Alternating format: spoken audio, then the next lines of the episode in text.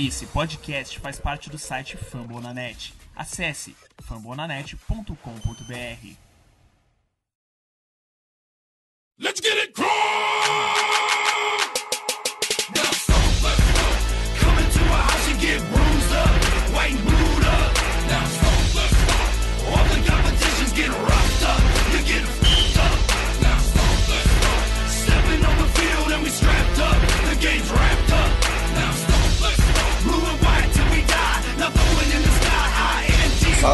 mais um podcast Putz Brasil aí, indo pro ar. Nosso podcast que fica lá hospedado no site dos amigos do Fambonanet. Vocês já me conhecem lá do Twitter, meu nome é Davi, lá do perfil CoachBR. E pra fazer hoje aqui o episódio comigo, eu tô com a Carol, Carol Vago, que tem feito os últimos episódios com a gente. Tudo bom, Carol? Fala galera aí, Davi, pessoal que ouve a gente. Tranquilo? Mais uma semana aí pra dar mais uma cornetada no Colts.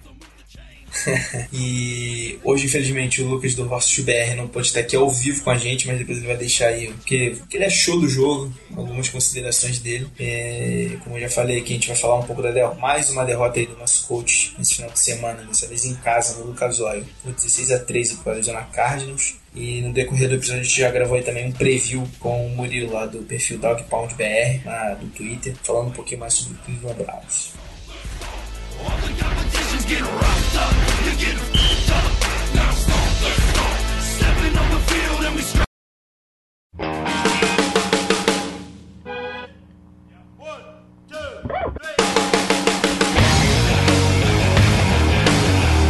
Bom, começando aqui nosso podcast, primeiro assunto aí falando geral, assim, essa derrota aí do coach, por 16 a 13. Não sei você, cara, eu achei que assim, o ataque se portou muito bem é, no início ali, os primeiros dois drives. O time teve boas campanhas, conseguiu anotar touchdown. É, foi até surpreendente, visto que o Brissett foi titular pela primeira vez. É, não estava familiarizado com o playbook, conseguiu campanhas sólidas, acabou depois perdendo um pouquinho do gás e o ataque acabou sendo saindo rápido de campo nas outras oportunidades. E a defesa aí manteve a solidez, principalmente ali contra o jogo corrido, conseguiu pressionar o quarterback e enfim, teve uma boa atuação, mas infelizmente não conseguiu sustentar esse nível aí, principalmente quando o jogo foi para prorrogação. Vamos lá, começando a falar desse ataque, o que você achou? Bom, é, não tem nem o que comparar com o primeiro jogo. É, apesar do Brits ter começado o primeiro jogo deles sem experiência, conhecendo muito pouco do playbook,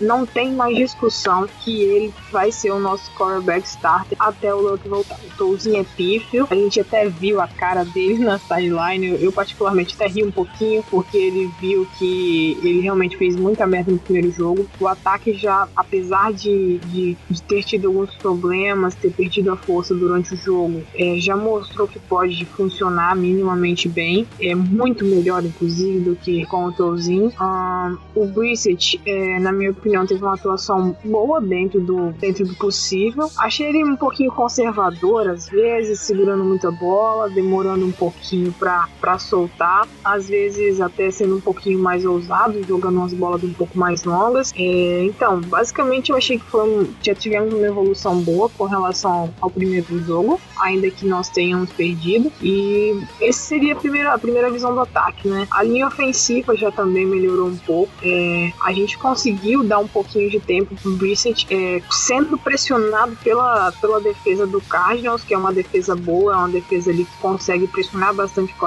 jogadores muito bons. O Golden, por exemplo, explodiu temporada passada e jogou muito bem. É claro, a gente já teve torno do Milhart, tivemos alguns acertos, alguns problemas a gente teve de lesão, no caso o Pud acabou não jogando, o Clark jogou, o Brunovic também jogou, o Joey, mas eu achei que foi, uma evolução já também da linha ofensiva. É, ela conseguiu abrir um pouco passo às vezes pro Gore correr, ele teve algumas corridas legais para uma quantidade boa de jardas, se não me engano, teve até uma corrida de 8 jardas ali pelo meio que ela abriu legal a, o espaço. Turbin conseguiu ser efetivo nas, nas corridas mais curtas para touchdown. É, voltando a falar do Gore, ele conseguiu o touchdown de 5 jardas, a linha ofensiva fez um trabalho excepcional naquela jogada, foi muito bem mesmo, abriu o caminho para ele passar sem problema algum. Em compensação, quando a gente olha o Marlon Mack, que foi um cara que deu certa esperança pra gente no primeiro jogo, a gente já fica um pouco mais animado, né? As tentativas de corrida por fora da linha eh, foram muito ruins, ele não teve bloqueio, era muito difícil você conseguir ele ganhando alguma jarda é, na, na, tentativa e não perdendo. O Colts insistiu nessas jogadas pela lateral com, com, com o Mac, não deram certo. Depois tentou até colocar ele para correr ali pelo meio, mas ele não é um jogador com porte físico para isso. Até uma coisa que eu tava comentando com, com você, Davi, agora. Antes, ele não é o jogador que vai sair quebrando tackle pelo meio, pelo meio da linha, jogando no empurrão. Não é assim. Ele precisa muito da ajuda da linha ofensiva, ainda que ele seja um cara bastante explosivo. E não é um jogador que vai sair trombando. Ele não é o Turbin e nem o Gore. Então, eu acho que tem que ser acertado a forma como, como se utilizar o Mac. O Hilton tava muito bem marcado, muito difícil o jogo para ele. É, depois de um tempo, o Bruce até acabou conseguindo jogar um pouco mais a bola para ele, né? Mais ao final do jogo, quando a gente tinha necessidade também de movimentar o ataque, a necessidade de, de conseguir mais jardas é, por tentativa. O Moncrief me decepcionou bastante, apesar dele não ter tido culpa em algumas das jogadas em que ele foi o alvo. É, teve três jogadas que, que eu particularmente achei que foi com o corpo mole, não foi para a bola para realmente gente pegar, e isso quase acabou dando, levando a gente a ter problemas maiores. É, compensação, o Kamaraken conseguiu é, até umas recepções boas. Se o, o, o ficar esperto, ele não renova para a próxima temporada. O Aiken tem 28 anos, se eu não me engano. Ele não é um jogador novo, mas também não tá acima dos 30. Dá pra gente aproveitar ele se ele se encaixar bem no ataque. E não tem que discutir. A nossa bola de segurança é o Jack Doyle. Ele foi de longe o cara assim mais seguro para receber a bola. Ele teve jogadas curtas para conseguir o down com, com, com, um pouco mais de calma. O Brissett usou ele bem e agora esperar o retorno do, do Chester Rogers também. Teve algumas recepções legais temporada passada e ver o que ele pode acrescentar esse ataque, já que a gente tem um T.Y. que é muito visado pela marcação, Moncrief tendo Cameron que pode ser bem utilizado. Vamos ver como é que vai, como é que vai ser agora que o Rogers pode voltar também pro, pro próximo jogo contra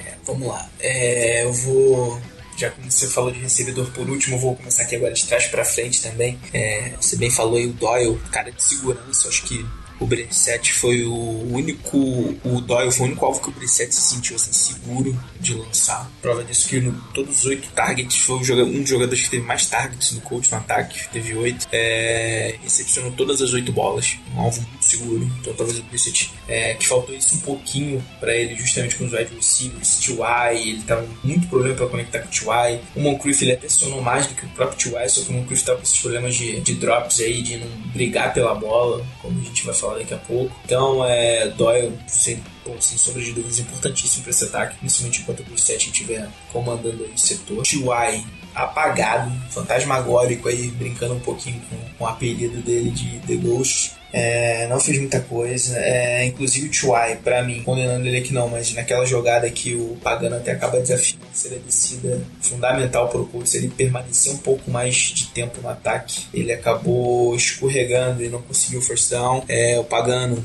que não sei por que desafiou aquela jogada, faltava claramente uma jarda ali para descida. É, acabou perdendo tempo, não precisava ter arriscado aquilo. Acho que se não me engano, no segundo quarto aquela jogada. É, T.Y. de novo esse segundo jogo, tá certo que não é um QB titular, segundo QB diferente, que não tá acostumado, mas deixa um pouquinho a desejar ali. É, Moncrief não se fala, apesar do que o foi até hoje o Stephen Holden, um dos melhores insiders aí que tem no coach, que você pode, assim, pode encontrar aí, principalmente no Twitter, é, analisou bem todos os oito targets que o Moncrief também teve no jogo e ele disse bem, três bolas ali, seis que acabou, o Moncrief acabou não fazendo a recepção, eram complicadas. Então, é, nem tudo pode sim. Vou fazer um pouquinho advogado do diabo aqui. Acho que nem tudo pode cair um pouco nas costas dele, mas realmente ele deu uma desculpa que uma bola ele não conseguiu pegar porque a luz interferiu. É uma coisa que não tem desculpa, assim. Então ele tá, como eu já vim falando até com o Lucas aí em programa episódios anteriores, desde a off-season ele tá com muito mimimi, a gente até apelidou ele aqui de Mimi Criff, é, desde que o Camaré quem foi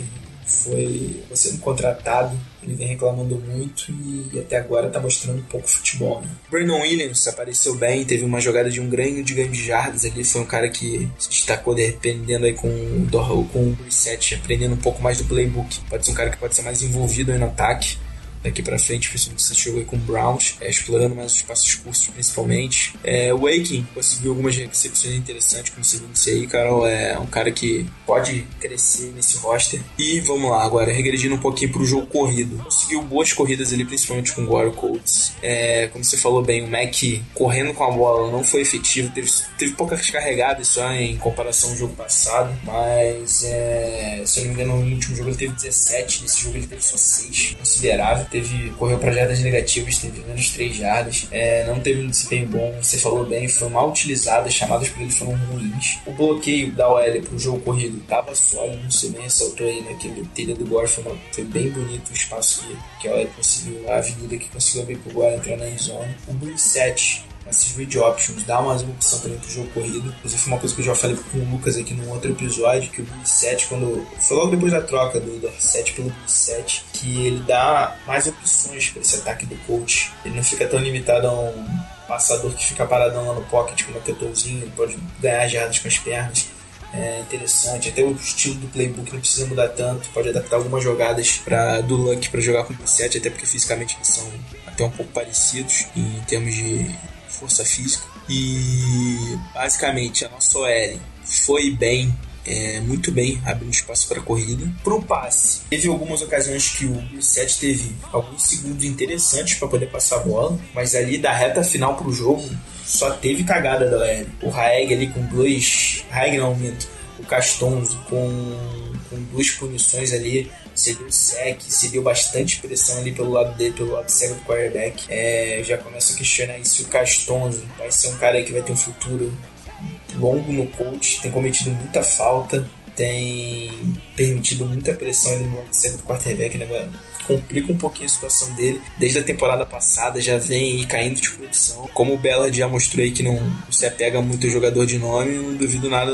Duvido nada, talvez seja um termo um pouco forte. Talvez eu não duvide que o que o, que o Castonzo ganhe seu bilhete azul aí na próxima off-season, mas vamos aguardar. No geral, assim, o que eu achei do ataque foi um setor produziu até melhor do que eu esperava, teve um início forte. Faltou justamente por causa de uma proteção por passe, talvez com inexperiência do Brissette, como você bem ressaltou aí, Carol, é ter calma para ele ficar mais tempo no, na, no campo e dar um alívio maior para a defesa que atuou bem, que daqui a pouco a gente vai falar. É, só acrescentando aí com relação ao Caston também, a partir do ano que ele renovou o contrato, ele virou uma máquina de holding, uma coisa incrível. E como você disse, eu, eu particularmente também não acho que seja um absurdo começar a cogitar o, o Caston ser, ser substituído, é, dependendo de como o próximo da, da linha ofensiva, desenvolvimento de jogadores que já estão no time. Realmente, eu acho que foi, um, uma coisa bem interessante que você, um ponto interessante que você tocou aí. É, só complementando aqui o Caston, ele tem contrato até 2019, mas como a gente já viu o Ballard aí, ele não tem medo de passar o facão nesse elenco. Então, se o Castonzo aí não apresentar uma melhora, se manter pelo menos constante aí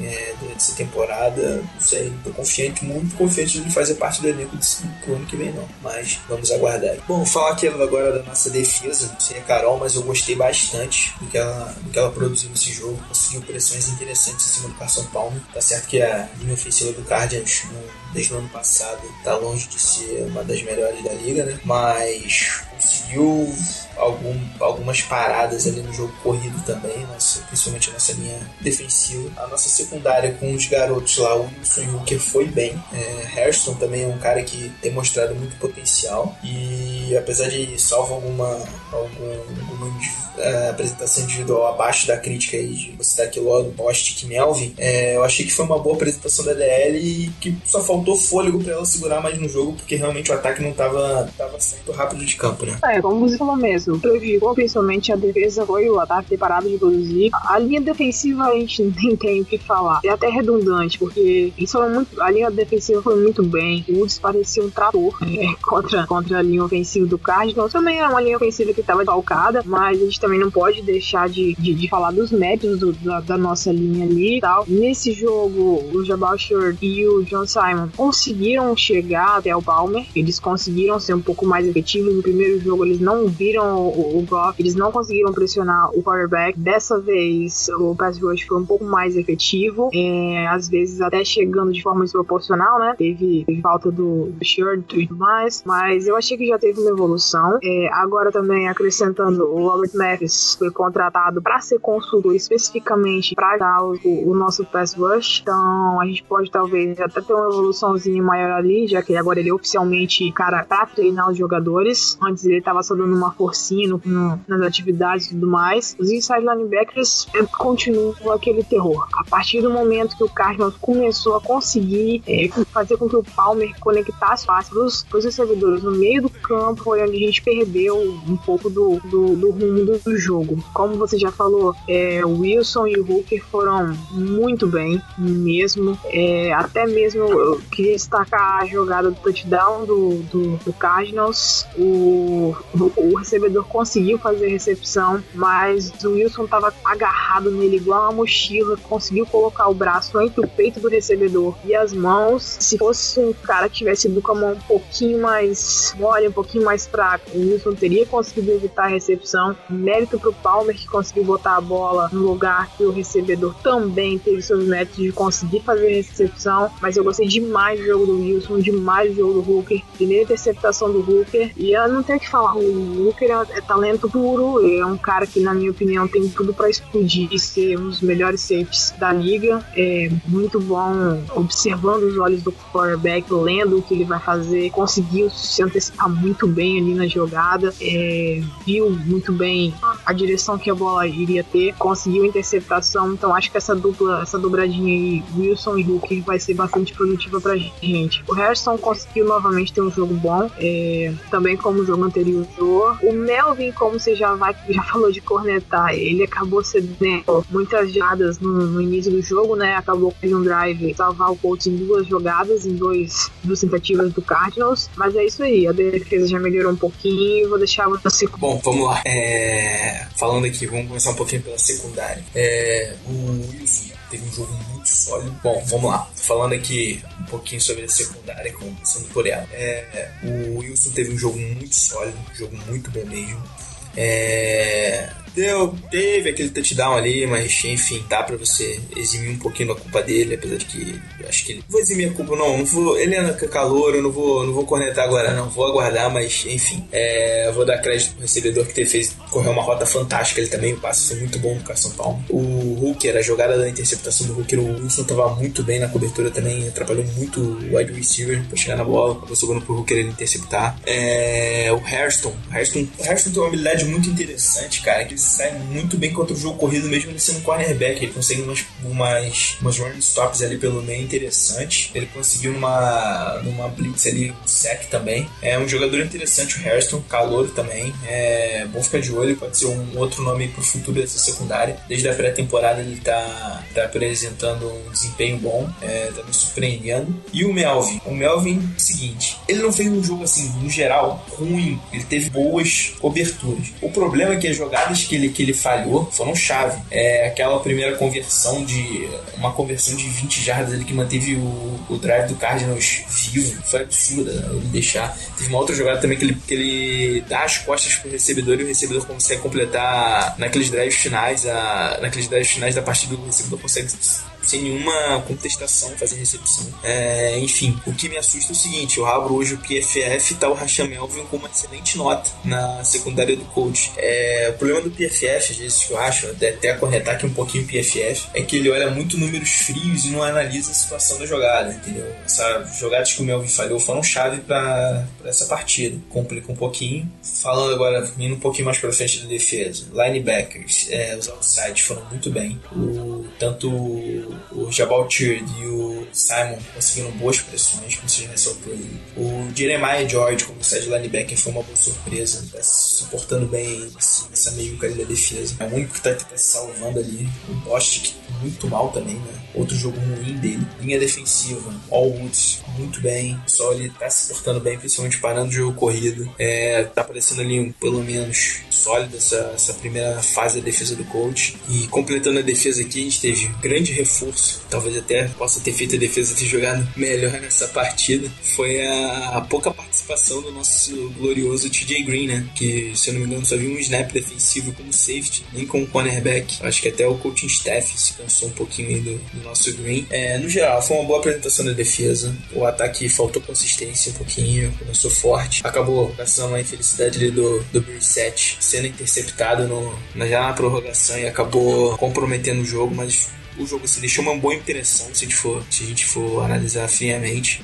Talvez não, nem chegasse à prorrogação se não fosse aquele, aquele field goal errado do Phil Dawson, que até foi uma, um acerto do Pagano, a gente que tanto critica ele aqui. Ele congelou ali o, o kicker, fez a torcida fazer o trabalho dela, botou pressão, ele acabou errando. É, mas enfim, foi felizmente mais uma derrota aí. Teve pontos positivos, mas eu acho que muito coaching staff acaba tendo um peso aí, porque poderia ter feito chamadas melhores ali para aliviar até um pouquinho o Billy Sete, que era um estreante, tava ali na fogueira, estreante como titular, né? Ele chegou a jogar contra o Rams na semana 1, podia aliviar um pouquinho mais essa essa pressão. Enfim, mais uma temporada começando com 0-2. Luck já confirmado que não joga contra o Brown na semana 3. Deve ser o 7. Será o 7 é, mantido como titular. É, enfim, continua uma temporada ali um pouquinho desanimadora pra gente. A gente já esperava ver o Luck em campo e ganhando esses jogos aí pra gente, botando a gente viver em briga de playoff, mas pelo visto a gente vai ter que aguardar mais um pouquinho. É, isso aí. Eu acho que assim, o que a gente pode tirar de principal do jogo é ver que existe uma perspectiva pra nossa defesa. A gente sempre criticou muito a defesa, que realmente era muito ruim, mas esse ano ela tá renovada, ela tá com muitos jogadores jovens, que tem perspectiva de evolução, que tem um potencial bom, e eu acho que acho que até o momento o único ponto forte da temporada, que apesar de não ser atuações excelentes da defesa, mas é realmente ver que tem uma perspectiva de melhora e que a gente pode ter uma defesa legal nos próximos anos, e coisa que o Luck não teve até hoje. Bom, e agora a gente deixa aqui o espaço pro Lucas que não pôde gravar aqui com a gente, mas é, deixou as impressões dele pro jogo. Recado aí do Lucas.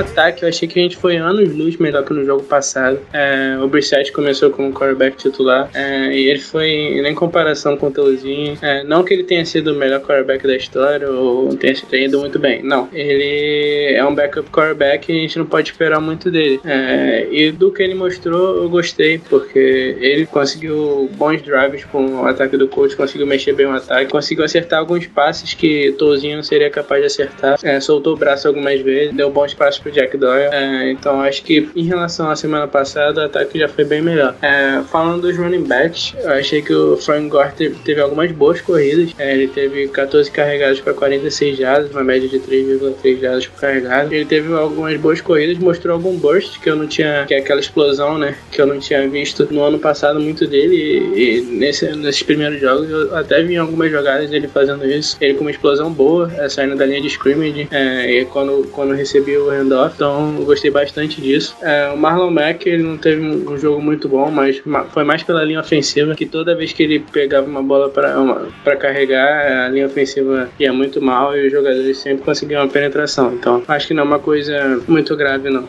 Foi mais erro da linha ofensiva do que dele. E o Robert Turbin teve três carregadas para 11 jardas, mas, ah, mas atuou muito mais é, em terceiras descidas em, em passes, né? Recebendo passes. É, que é o que ele faz de melhor. É, receber passes em terceiras descidas e em terceiras curtas ele consegue o- os first downs na maioria das vezes. Ele é muito bom nisso. Então são três running backs aí que se complementam bem. O Mac recebe muito bem passes também, corre bem pelas laterais. O Gore é um running back que corre bem pelo meio. É, é um running back que tem uma visão muito boa. O Turbin é um running back bom de terceira descida, tanto recebendo passes, tanto terceiras curtas. Então acho que é um grupo de running backs bem legal do coach aí. Os recebedores é, eu já não gostei muito. É, o Jack Doyle, que é o nosso Tyrant titular e tem sido um dos melhores Tyrants da NFL nesse começo da temporada. Foi extremamente bem, cara. Ele é um cara que é muito confiável pros dois quarterbacks, Brissett e Luck, confiam muito nele. O Brissett a gente deu pra ver que tá sempre jogando a bola pra ele, porque o Jack Doyle tem um footwork muito bom. É, ele não é aquele cara que, aquele tarengue atlético, é, como o Robin Gronkowski ou o próprio O.J. Howard, que foi draftado agora, o Travis Kelce, esses jogadores assim, não é um cara muito atlético, mas ele compensa no footwork compensa na, nas mãos, né, cara? Porque ele, todas as bolas que vêm na direção dele, ele agarra. Impressionante. O drop rate dele é, é muito, muito baixo mesmo, ele quase não dropa bolas, então ele é uma arma sempre muito confiável para o ataque do Colts. E nesse jogo ele teve oito recepções para 79 jardas e é, algumas boas recepções importantes também em terceiras descidas. É, o T.Y. É, não teve muito trabalho, né, cara? Ele foi marcado ele pelo Patrick Peterson, que é um dos melhores cornerbacks da NFL. É, para mim, na minha opinião, é um dos três melhores. É, então a vida dele foi meio difícil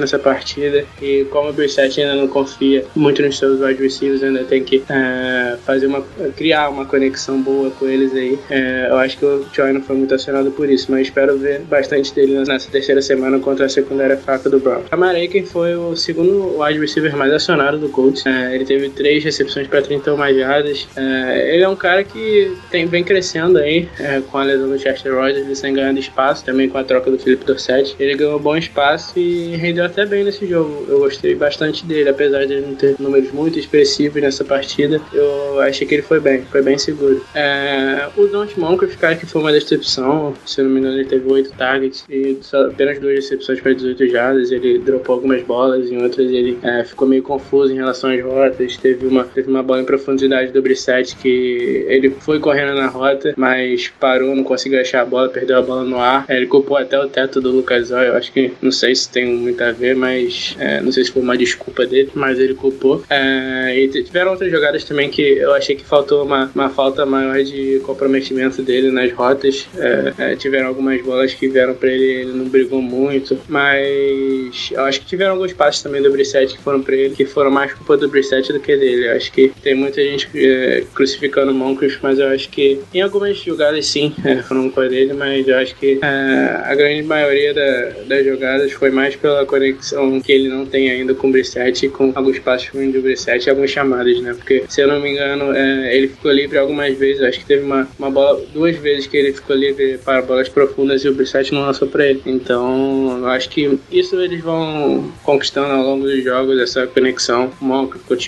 e o Brissett. Eu acho que ao longo dos jogos deve ir melhorando, até porque o Brissett é novo em relação ao playbook e em relação ao time. É, acho que o ataque foi basicamente isso, cara. É, eu, acho, eu espero que na semana que vem contra o Browns o ataque melhore um pouco, até por essa defesa do Cardinals ser uma defesa boa. É, a nossa linha ofensiva nessa partida, eu achei que foi um pouco melhor do que na partida contra o Rams. Eu achei que não foi o ideal, claro, mas eu achei que já foi um pouco melhor, já deu pra ver uma melhora. O Haeg ali de right there entrou bem. É, o Castolo sofreu um, um, pouco no final é, com o Chandler Jones. Chandler Jones conseguiu algumas boas jogadas contra ele, mas eu achei que foi mais no final, na parte final, porque em boa parte do jogo o Castolo se portou bem, é, principalmente na, nas corridas, né, em bloqueios para corridas, ele foi muito bem. É, então, acho que a linha ofensiva, com, com adquirindo aí é, uma sequência de jogos com, com os mesmos jogadores, com Castonzo, com Vujnovic, com Milhort, é, com a volta do Kelly e com Hagel, eu acho que é bem importante os jogadores estarem sempre mantendo a, a formação da linha ofensiva, o técnico está sempre mantendo a formação da linha ofensiva, porque a linha ofensiva é muito mais entrosamento, é, é muito entrosamento, né, cara? Então você precisa que os jogadores joguem juntos muito tempo. É, o coach está sempre mudando a linha ofensiva, sempre mudando a formação, e isso não é uma coisa muito agradável e não ajuda em nada a evolução da linha ofensiva e seu desenvolvimento. É, então eu acho que o ataque foi isso, cara. É, como eu já falei, espero que contra o Browns melhore pela secundária dele, não ser uma secundária muito boa. Eu acredito que vamos sofrer um pouco é, em corridas, porque o front seven deles é um front seven muito sólido, muito sólido mesmo. Tem o Jamie Collins, tem o Emmanuel Otba na, na posição de defensive end, é, então tem o Danny Shelton também, ali um nose tackle, defensive tackle ali bem grande, foi draftado em 2015 por eles, é, que é bastante bom também parando corrida, então acho que vai ser difícil de correr, mas eu acho que a gente pode aproveitar um pouco da secundária deles. É uma defesa parecida com a nossa, eu acho que em questão de talento a defesa deles está um pouco à frente, mas é uma defesa parecida com a nossa que está parando bem o jogo corrido. É, eles limitaram muito bem o Bell na semana 1, é, mas na secundária eles sofrem bastante. O Antônio Bell fez a festa na semana 1. É, não que, que a gente tenha um Big Ben no time, mas eu acho que dá pro Brissett se virar um pouco melhor do que ele se virou contra o Cardinals. Então, cara, a gente conseguiu ver algumas boas melhoras é, na defesa. É, no pass rush, o John Simon e o Jabal Sheard foram muito bem. É, a linha ofensiva do Cardinals estava desfalcada, né, com, pelo DJ Humphries e o Michael Parry, então eles puderam aproveitar bem esses desfalques. Eu acho que cada um te, teve cinco pressões. O, o, Simon conseguiu um sack também e três hits. Então eu acho que eles trabalharam muito bem. A linha defensiva novamente atuou muito bem. É, o Cardinals teve menos de 3.5 jardas carregada. É, mesmo sem o David Johnson, é um ótimo número para uma defesa. É, os as linebackers. É, o Jeremiah George que tem sido uma surpresa grande para mim nesse começo de temporada. Se não me engano, ele é um dos três melhores jogadores do Colts, é, segundo o PFF. É, eu acho que ele tem uma nota de 83 ou 84. Então, ele que era um cara que a gente não esperava nada, nem, nem sabia que ele estava no elenco no começo do training camp. Ele acabou entrando e entrando muito bem. Eu acho que ele tinha sido os destaques do training camp. Depois ele entrou nos jogos da Precision e foi muito bem também. Ganhou um lugar é, no roster é, na disputa com o Sean Spence. Agora, na primeira rodada, ele quando entrou, ele entrou bem. Ele estava como reserva, mas quando entrou, entrou bem. E agora aproveitou bem a lesão do Anthony Morrison. É, entrou e foi muito bem também. É, ao lado de John Bosch, ele teve algumas boas jogadas, principalmente num screen que eu lembro que o running back recebeu a bola menos 6 jardas atrás da linha de scrimmage. Ele conseguiu um belo teco, é, que foi um teco para uma perda de 6 jardas, então foi uma ótima jogada. É, nossa, nossa secundária, cara, os jogadores novos jogaram, né? O Quincy Wilson, o Nate Harrison e o Mike Hooker começaram como titulares ali. O Nate Harrison no slot, o Wilson nas laterais e o Mike Hooker de free safety. Cara, muito, gostei muito do que eu vi. Gostei muito, sinceramente. O Quincy Wilson é um jogador bem físico, como eu já tinha comentado em outros podcasts aqui. E ele foi muito bem na partida, muito bem mesmo. É, ele só cedeu uma recepção longa que eu lembre, que foi a recepção do touchdown. Mas mesmo nessa recepção, ele estava muito bem na jogada. E a recepção só foi completa porque o passe foi muito perfeito mesmo e a recepção foi excelente. Que ele já estava em cima do, do wide receiver para fazer,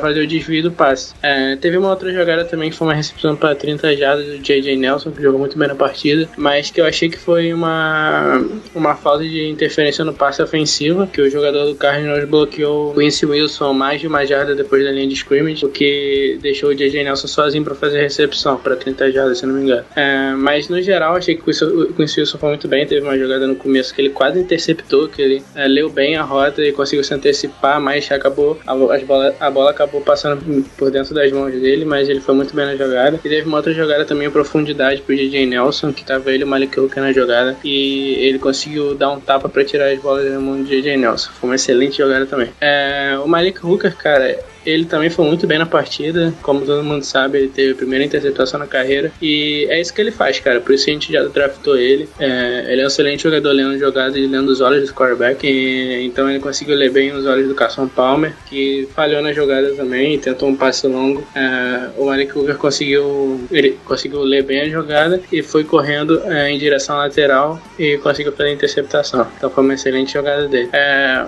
o Nate Harrison, que eu não vi muito, não vi muito dele, que é um bom sinal, mas é, ele teve uma nota baixa pelo PFF. Eu acho que ele cedeu, cedeu bastante jardas é, no slot. Mas ele é um jogador também que tem indo muito bem desde, desde a preseason, então acho que isso não é uma coisa que é pra gente se preocupar muito. É, o Rachel Melvin, cara, que foi um jogador que no começo da partida ele acabou sofrendo um pouco ali, mas depois ele fez uma partida muito boa. É, ele teve aquele passe na endzone pro Larry Fitzgerald quando ele conseguiu desviar o passe fazendo excelente jogada. Também teve depois é, um, mais um desvio de passe que eu vi dele. Então acho que ele teve oito targets na partida e cedeu apenas três, apenas três recepções para 42 jardas, é, o que é um bom número. Teve o, o, quarterback, o quarterback Carson Palmer teve um rate de 54 mais ou menos lançando na direção dele, o que é um muito bom. É, ele foi até eleito pro PFF, pra, na, pro time da semana do PFF como o melhor cornerback. Então é uma coisa boa aí pra ele, que é um jogador que ano passado a gente não esperava muito, né, cara? Ele surgiu mais pela necessidade de um cornerback ali com as lesões e com os cornerbacks titulares indo muito mal. É, e acabou sendo bem seguro no passado e esse ano começou como cornerback titular e acabou indo bem nessa partida. É, vamos ver se ele consegue manter o nível, né? É, da defesa acho que foi basicamente isso, cara. É, eu espero muito do Jeremiah George e espero que ele mantenha esse nível e do Rachel Melvin também, porque a, a linha defensiva a gente já sabe que vai manter o nível. Foram ótimas contratações ali para a linha defensiva e para os outside linebackers também, que eu gostei bastante dessa partida. O Sheard, o Simon, é, o Hankins e o Woods foram muito boas contratações para a linha defensiva e para o corpo de linebackers também.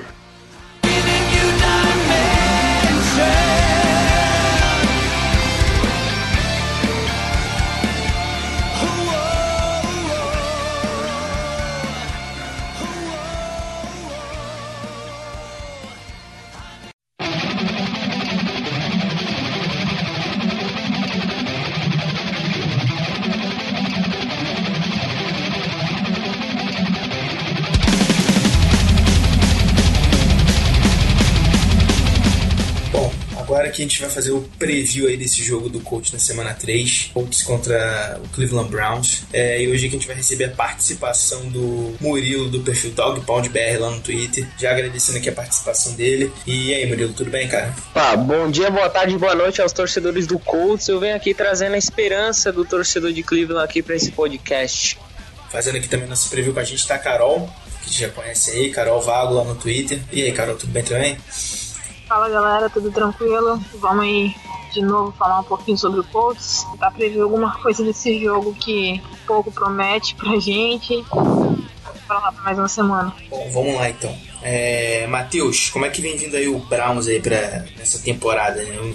Sabe que tá no início ainda, mas como é que você vê o time depois desses primeiros dois jogos aí contra rivais de divisão, né? Pegou os Steelers na semana 1 e agora pegou o Ravens no último final de semana. Bom, a evolução do, da defesa foi perfeita. A melhor contratação dessa pré-temporada foi o Greg Williams, coordenador defensivo. E as adições também do, do, draft foram perfeitas.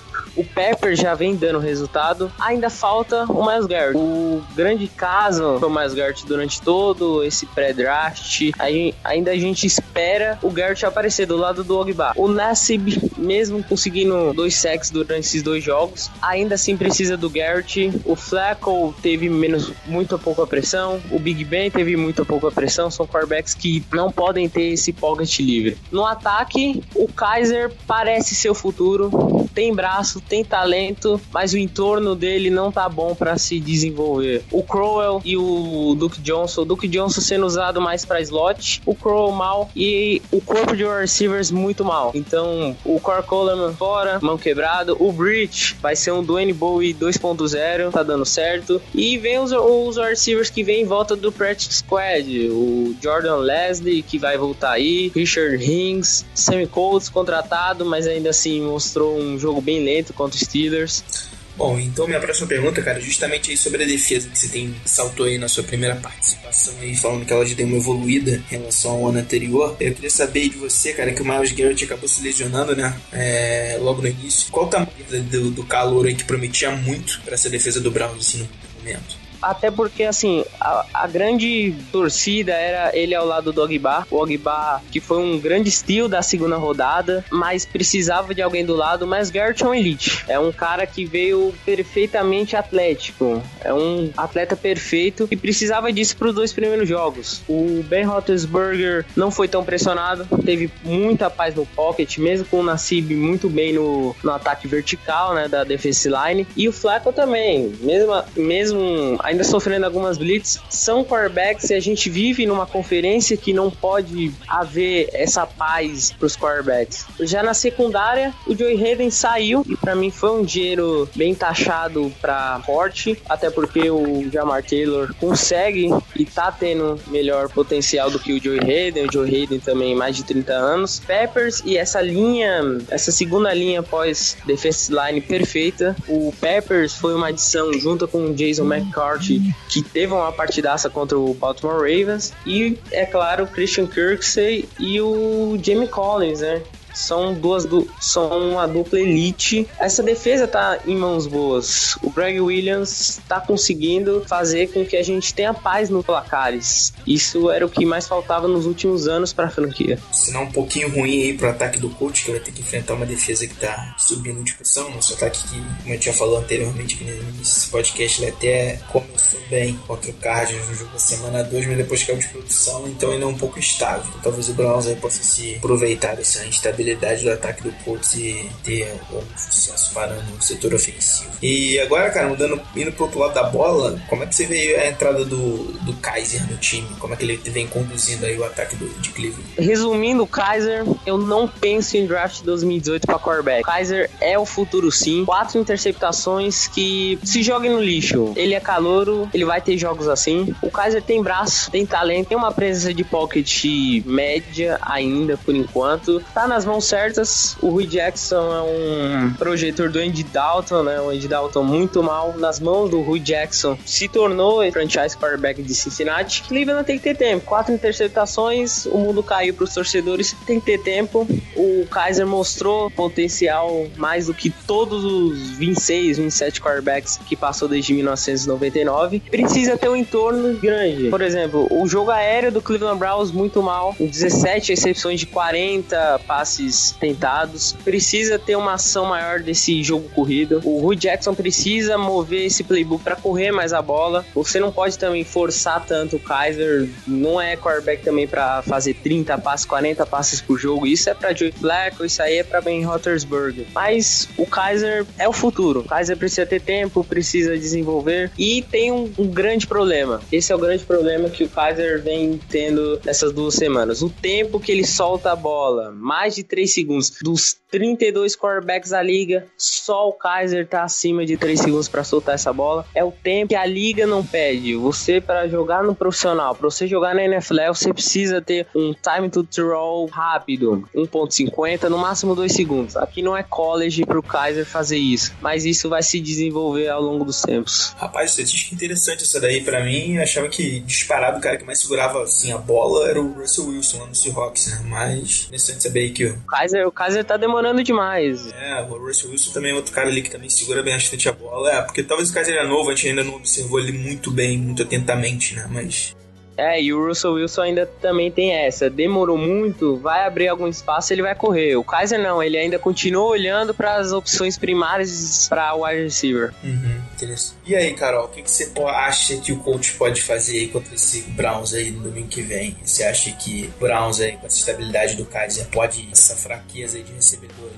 Eu acho que vai ser um jogo extremamente difícil. É, foi uma coisa que o Murilo já falou. O ataque do, do Browns está na mão do Jackson. É, apenas assim, acrescentando informação. O Jackson conseguiu fazer o Dalton jogar demais. Primeiro ano do Bengals sem o Jackson foi- já foi muito ruim é, comparado com o que eles já faziam. O, esse ano, que a linha ofensiva então perdeu jogadores, o ataque deles está desastroso. Então a gente consegue observar é, com certa facilidade e influência que ele tinha no ataque do time. Então esse ataque é um ataque bastante promissor e que, como o William estava conversando acaba atacando muito as, as deficiências do Colts, principalmente defender o passe, aquele passe curto ali no meio do campo, porque os nossos inside linebackers são muito ruins. É, então eu acho que vai ser um jogo bem complicado para nossa defesa, ainda que ainda que o Kaiser tenha esses problemas, algumas deficiências, talvez esse tempo um pouquinho maior para ele soltar a bola seja um tempo que dê para nossa linha defensiva chegar nele. É, apesar do, dos últimos dois jogos terem sido contra linhas ofensivas um ponto contrário, a nossa linha defensiva conseguiu pressionar de certa forma o quarterback, não deu espaço para corrida. É, no último jogo a gente observou o Woods foi praticamente um trator é, desman- desmantelando a linha ofensiva do adversário. O Jabal Sheard conseguiu oferecer um pouco mais de pressão, ele conseguiu chegar um pouco mais, mais no quarterback, até cometeu faltas. É, o Simon também chegou no quarterback, então talvez esse tempo, essa experiência de calor do Kaiser acabe é, sendo um ponto importante que o Colts consiga atacar e ao mesmo tempo é, é um, é um jogo de xadrez ali, não vai não, eu não vou é, cravar nada, mas vai ser bem complicado. Se ele conseguir soltar essa bola rápida no meio, é fatal. Se ele não conseguir, eu acho que a defesa vai conseguir chegar. É, mas é um, é, é um ponto interessante ser observado durante o jogo. Tocou num ponto, tocou num ponto interessante aí, cara, o que eu queria até saber do, do Murilo. Murilo, como é que tá a OL aí do Browns, que era antes da temporada começar, se não me engano, o PFF até elegeu ela a melhor, uma das melhores, da indo pra temporada de 2017. Ela tem conseguido aí dar uma boa proteção pro passe e também abrir espaço pra corrida, ou ainda não, ainda não entrou em sintonia, tá precisando de um pouquinho mais de trabalho e tempo, principalmente. Mas assim, é uma confiança boa pro Kaiser, essa, essa offensive line com o Joey Thomas, com o JC Tretter, com o Kevin Zettler. Foram adições perfeitas e feitas para calouro. O problema é a demora. A offensive line não tem culpa do sex. O grande problema é a demora do passe do Kaiser. Entendi. Então vamos essa, essa DL do Colts aí que conseguiu botar boas pressões, pelo menos no, em cima do no último jogo, em cima do Carson Palmer, possa repetir essa, essa atuação. E agora eu te fazer uma pergunta, Carol. Você acha que o Brissette, com mais uma semana aí aprendendo playbook, se entrosando um pouquinho, o entrosamento dele com os recebedores estava lá dos melhores, né? Como a gente já falou é, anteriormente no jogo de domingo passado. Você acha que ele consegue fazer mais esse ataque ou manter ele um, pouco, por um pouco mais de tempo e dar um descanso para a defesa que foi bem no, último domingo? Então, é, baseando mais ou menos assim com relação ao primeiro quarto do jogo de domingo, foi o melhor jogo, né? O, o melhor quarto, perdão. É, assim, a gente conseguiu observar naquele jogo o T.Y. Hilton no lado, o Moncrief com problemas para conseguir receber, Aiken conseguiu aparecer um pouquinho mais e a nossa bola de segurança é o Doyle. E é exatamente aquela bola mais curta, aquela bola de terceiro down, onde você já tá precisando de muitas jardas, aquela bola curta no meio, que é onde o Browns tem muito talento. É, eu, particularmente, tenho, tenho uma certa preocupação com o jogo que o Brissett pode fazer. Ele tava segurando bastante a bola nesse último jogo. É, de certa forma, é até bom, porque ele foi um pouco conservador. Ele, eu acho até que ele pode ser um pouquinho mais arrojado. Ao mesmo tempo, ele também mandava umas bolas mais longas. Eu gostei, assim, do que vi e acho que para a segunda semana ele pode melhorar bastante. É, assim, eu acho que vai ser um jogo bem complicado. Pelo que a gente já conversou, a defesa do Browns é boa, é inclusive melhor que a nossa e tem bastante talento. O Murilo já citou alguns, alguns jogadores que têm se mostrado e substituindo jogadores com nome. É, então, eu particularmente acho que vai ser um pouquinho complicado pro Brissett. Se conseguirem anular novamente o T.Y. Hill e fazer com que o nosso ataque seja basicamente jogar a bola no Aiken ou no Doyle, como foi domingo passado, vai ser muito complicado. O jogo corrido nessa semana ele acabou funcionando minimamente bem. É, eu particularmente gostei do que vi. É, eu não conheço a defesa do Browns assim tão a fundo para opinar muito com relação a isso, mas é, vai depender muito do que a gente vai conseguir da nossa linha ofensiva também. Nós já tivemos uma melhora, alguns jogadores voltando é, e já tá um pouquinho mais consistente, um pouquinho melhor. Alguns problemas nas corridas pela lateral, é, por fora, pelo meio a gente conseguiu ter uma produtividade relativamente boa. E o Brissett, eu particularmente acho que ele vai melhorar, sim. É, uma semana faz uma diferença considerável no jogo dele, é, mas eu também não, não arrisco que, que ele consiga produzir muito. O ideal seria tentar repetir aquele primeiro quarto, só que é um pouco difícil também, porque a defesa do, do, do Browns também é muito boa, apesar de, de a gente ter sofrido bastante já com a pressão da, da defesa do, do Cardinals, bastante forte ali na linha, e por ter também uma, uma, uma secundária boa, e muitas vezes a gente acaba ficando sem opção. Se a gente conseguir botar o T.Y. Hilton no jogo, o Brissett vai ter chances melhores de conseguir, conseguir movimentar as correntes ali e botar esse ataque pra frente. E lembrando que a defesa do Browns contra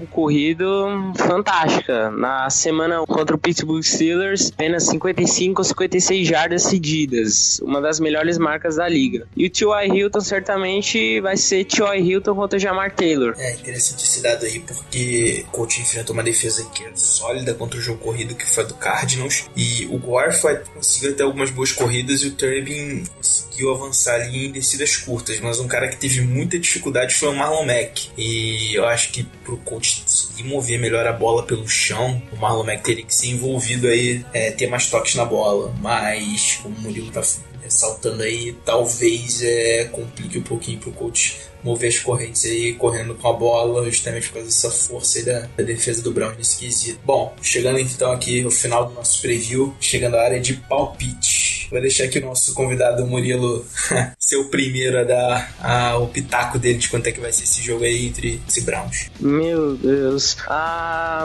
eu vou de 24 a 17 Browns. A diferença vai até o último período. Eu outras previsões, o Kaiser tem nenhuma interceptação. Eu acho que com uma defesa não comparada ao Ravens e aos Steelers, o calor vai ter mais calma. O Crowell finalmente vai ter um jogo de 100 jardas. O de algum dos dois, Christian Kirksey ou Jamie Collins, vai ter uma interceptação. E o Ogba vai acordar como o Nassib acordou na temporada. Vai conseguir sacar o Jacob Reset. E também o jogo corrido. Contra o jogo corrido, mais um jogo com a defesa cedendo menos de 100 jardas. 24 17 Browns. Carol? Dessa vez, apesar de, de todo mundo estar apostando contra, é, eu, vou, eu vou mudar um pouco os meus palpites com relação às semanas anteriores. Eu acho que vai ser 21 a 20 pro Colts. Vamos ganhar, assim, no, limite. Tô confiando aí na evolução do, do Brissett e a gente não pode ficar 0-3 de jeito nenhum. Então esse palpite tá sendo mais uma tentativa de animar aí pro, pro jogo. 21 a 20 pra gente. E a casa das apostas apostando no Browns. Isso não acontecia desde a semana 15 de 2015. Pra você ver como é que anda o nosso coltão da massa aqui. Realmente tá, tá feio o negócio. Bom, palpite meu aqui, complicado, mas. Tô confiante que o Brissett possa desempenhar um bom papel aí nesse jogo de domingo. Talvez consiga aí conduzir bem o ataque. Eu acho que a defesa do coach está mostrando potencial. Os garotos da secundária jogaram bem já é, nesse domingo. É, o Kaiser aí um pouco instável comandando o ataque do Browns aí, talvez essa defesa possa se aproveitar. Acho que essas trincheiras vão definir muito o jogo ali, o confronto da DL do coach contra a OL, que é competente aí do Browns. E eu acho que quem serve o vencedor desse confronto aí vai ditar o ritmo do jogo. Mas assim, dando um palpite aqui, eu acho que vai ser, pra mim, 20 a 16 Colts. Então, jogo apertado, jogo, acho que nenhum dos ataques assim vai conseguir se sobressair muito. É jogo pra chegar no último drive, tá indefinido ainda. Então, pra mim, vai por aí. Os três apostando em jogo apertado e esse vai ser o resumo mesmo. Tá? Erros, erros, erros e um jogador individual fazendo o show no final. Bem por aí mesmo. Só lembrando uma, uma pequena informação aqui pro, pra galera. Nosso querido Ryan Grigson, GM nos últimos 5 anos aí dessa temporada, tá no Browns, né? Se não me engano, ele é diretor de futebol ou alguma coisa assim. Sim, sim. A ovelha negra no meio dos gênios.